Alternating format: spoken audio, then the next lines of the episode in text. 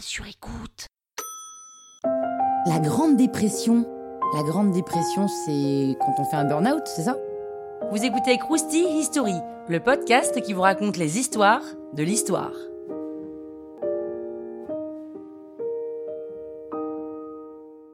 La Grande Dépression, alors attention, je suis pas là pour parler psychologie. On est au milieu des années 20. Les États-Unis ont un poids économique énorme dans le monde après la révolution industrielle et la Première Guerre mondiale.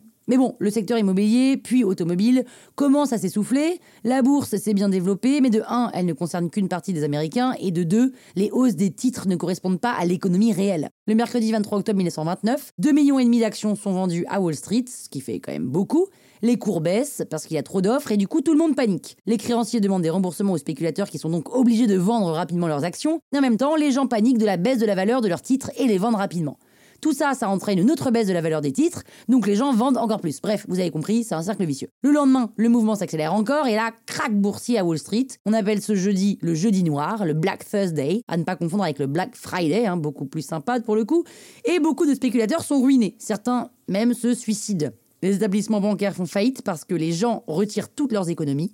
La production et la consommation s'effondrent aussi et les entreprises sont obligées de fermer. Et là, chômage. Les agriculteurs sont touchés de plein fouet. Les États-Unis rapatrient des autres pays tous leurs avoirs. Et vu qu'il y en avait pas mal au vu de leur puissance, la dépression se communique à tous les autres pays. C'est d'abord les pays en voie de développement, hein, comme l'Australie et la Nouvelle-Zélande, qui en prennent un peu plein la gueule. L'Europe arrive à résister un peu plus longtemps, mais en 1931, la fermeture de la banque viennoise la plus importante est un coup un peu durail. Et là, il y a une énorme augmentation du chômage, les prix s'effondrent, et là, le commerce mondial est carrément réduit. Le système libéral est remis en cause. Bon, globalement, on remarque un repli sur soi des différents pays, plus de protectionnisme, voire d'autarcisme. En France, la xénophobie et l'antisémitisme touchent toutes les classes, ouvriers comme patrons. Officiellement, les étrangers ne se font pas chasser de France, mais certains signent des demandes de rapatriement, soi-disant de leur plein gré. Bon, ils sont quand même très très poussés vers la sortie, on a compris. Des fois, pire que ça, des travailleurs d'origine étrangère se font assassiner. Et dans tout ça, ça reste plutôt modéré, alors que c'est déjà assez chaud par rapport à l'Allemagne où les plus précaires sont séduits par l'idéologie nazie. Ah bah la suite s'annonce bien, on dirait. Hein. Ouais, ouais, ça s'annonce bien. Croustille, hein? La toile sur écoute.